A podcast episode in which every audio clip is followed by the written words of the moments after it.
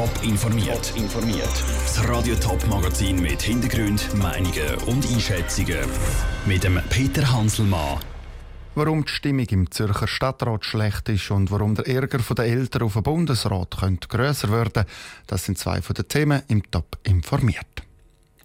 Die Departementsverteilung im Zürcher Stadtrat sorgt für rote Köpfe, besonders bei den zwei Opfern der Heilstadtrat Richard Wolf muss gegen seinen Willen das Sicherheitsdepartement abgeben und wird Tiefbauvorsteher.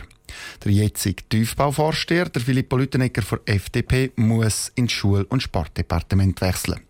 Auf der anderen Seite die Grünen und vor allem die SP-Stadträte, die haben die Departement, wo sie wollen. Für die Rochade gibt es heftige Kritik. Raphael Wallimann.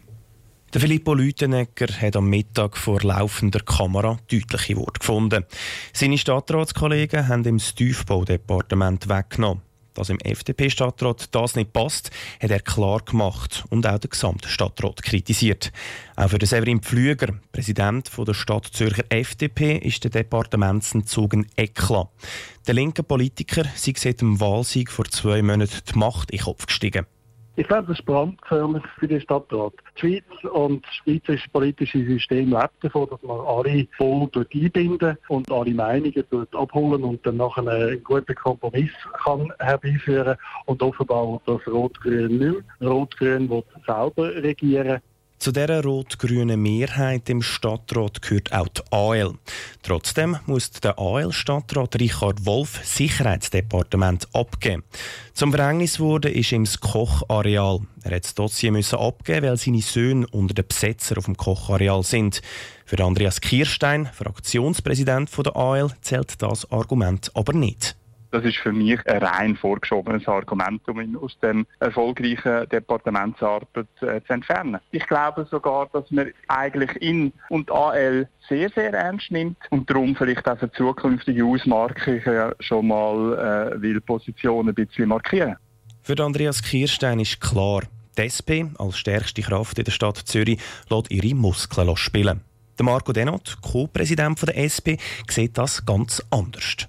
Ich bin wirklich der Meinung, dass der Wähler die Macht in dem Sinne zu der rot-grünen Stadträte in den Staaten zuteilt hat, um die Politik zu machen, die sie auch machen. Und dementsprechend meine ich, dass es nicht ein Machtmissbrauch ist, sondern das ist eine Bestätigung von Wählerwillen von der Stadtzürcher Bevölkerung, dass die Departemente so verteilt worden sind. Die Departementsverteilung hat auf die Politik der beiden Opferparteien AL und FDP vorerst keine Auswirkungen.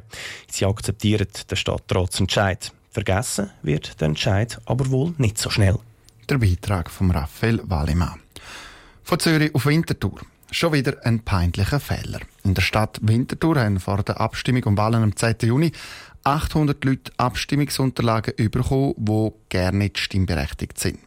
Nach der Panne im Februar und im März ist das schon die dritte Panne zu Winterthur in diesem Jahr. Caroline Dettling hat mit dem Stadtpräsident von Winterthur, mit Michael Künzle, über die Pannenserie geredet und wollte wissen, was da genau passiert ist. Der Stadtrat ist heute Morgen informiert worden darüber, dass 800 Personen Stimmunterlagen bekommen haben, obwohl sie nicht stimmberechtigt sind. Und das ist sehr ärgerlich und vor dem Hintergrund natürlich von der Vorfälle im April wirklich nicht gerade unbedingt vertrauensfördernd. Und wir werden alles daran setzen, dass wir von diesen 800 Personen die Stimmunterlagen wieder zurückbekommen. Wir werden Teams im Einsatz bringen bei diesen Urnenstandorten, wo werden die Adresslisten äh, überprüfen und dafür sorgen, dass kein Stimmrechtsausweis abgegeben wird, wo nicht die äh, Berechtigung dahinter steht. Wieso haben denn die 800 Personen die Stimmunterlagen bekommen? Wo war da der Fehler? Gewesen? Es ist im Zusammenhang mit den evangelisch reformierten Kirchenpflegewahlen, also mit dem zweiten Wahlgang, wo nicht mehr in allen Stadtkreisen stattfindet. Und äh, da hätten wir sollen von unserer Seite her das System übersteuern, so dass man dem eben Beachtung geschenkt hätte. Das ist nicht passiert. Äh, es ist ein, ein, neuer Fehler, also es ist nicht ein Fehler, den man kann vergleichen mit denen im April. Darum äh, auch da, wir werden müssen sicherstellen, dass die Schnittstellsystem und Mensch, dass die eben funktioniert, dass wir da auch das Vertrauen in der Bevölkerung wieder können bekommen Jetzt ist es in den vergangenen Monaten Gott zu mehreren Pannen gekommen. Im Zusammenhang mit Wahlen und Abstimmungen im Vorfeld der letzten Abstimmungen sind Unterlagen auch falsch verschickt worden, dann im Nachhinein von den Abstimmungen und Wahlen ist bei der Auszählung etwas falsch gelaufen, so dass sogar eine Gemeinderätin von der Grünen Partei nachher ihren Sitz wieder hat müssen abgeben. Jetzt die nächste Panne. Was läuft da falsch, Herr Künzle?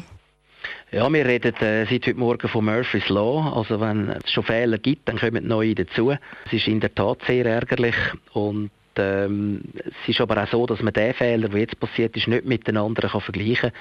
Es ist also in dem, in dem ganzen komplexen, in diesen komplexen Prozess wieder ein neuer Fehler, der einfach nicht passieren darf. Und wir werden alles daran setzen, dass der auch nicht mehr so passiert. Der Winterthur Stadtpräsident Michael Künzli im Gespräch mit der Caroline Dettling. Weitere Informationen dazu gibt es auch auf dem Newsportal toponline.ch.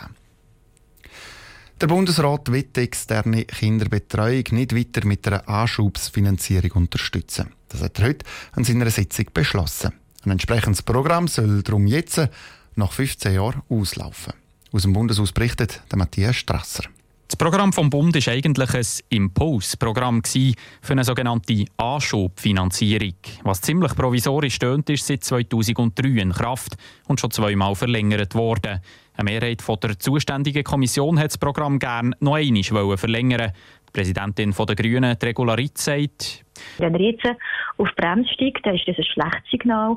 Ein schlechtes Signal für die Familien, die Tag für Tag um das Gleichgewicht kämpfen zwischen Beruf und Familienarbeit. Aber es ist auch ein schlechtes Signal für den Arbeitsmarkt. Fachkräfte, die gebraucht würden, kommen nicht auf den Arbeitsmarkt, weil sie daheim müssen Kinder betreuen Das ist ein Bedürfnis von unzähligen Familien in der Schweiz, dass sie eine bessere Kinderbetreuungssituation haben und vor allem auch eine bezahlbare Kinderbetreuungssituation neben der Erwerbsarbeit. Und hier haben wir immer noch grosse Lücken. Der Bundesrat argumentiert, der Bund sei eigentlich gar nicht zuständig. Für die Finanzierung der Kinderbetreuung wären die Kantone und Gemeinden zuständig.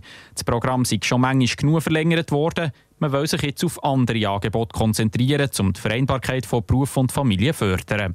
Für einen FDP-Nationalrat Christian Wasserfallen der richtige Entscheid. Ja, und man muss auch mal den Mut haben, Bundessubventionen abzustellen. Das wäre jetzt in diesem Fall der richtige Zeitpunkt. Immerhin hat der Bund mitgeholfen, mehr als 57'000 Betreuungsplätze aufzubauen. Zumal man sieht, dass die Zahlen, die Anzahl geschaffener Plätze, aber auch die Kitas, die man unterstützt, seit ein paar Jahren rückläufig sind und das zum Teil sehr deutlich. Es kommt dazu, dass die Unterstützung gar nicht mehr so gefragt sind. Die Gelder, die der Bund während zwei Jahren einer neuen Kita gezahlt hat, damit sie auch die Plätze zahlen kann, die nicht beleidigt sind, werden immer weniger nachgefragt. Anders sehen das die Linken.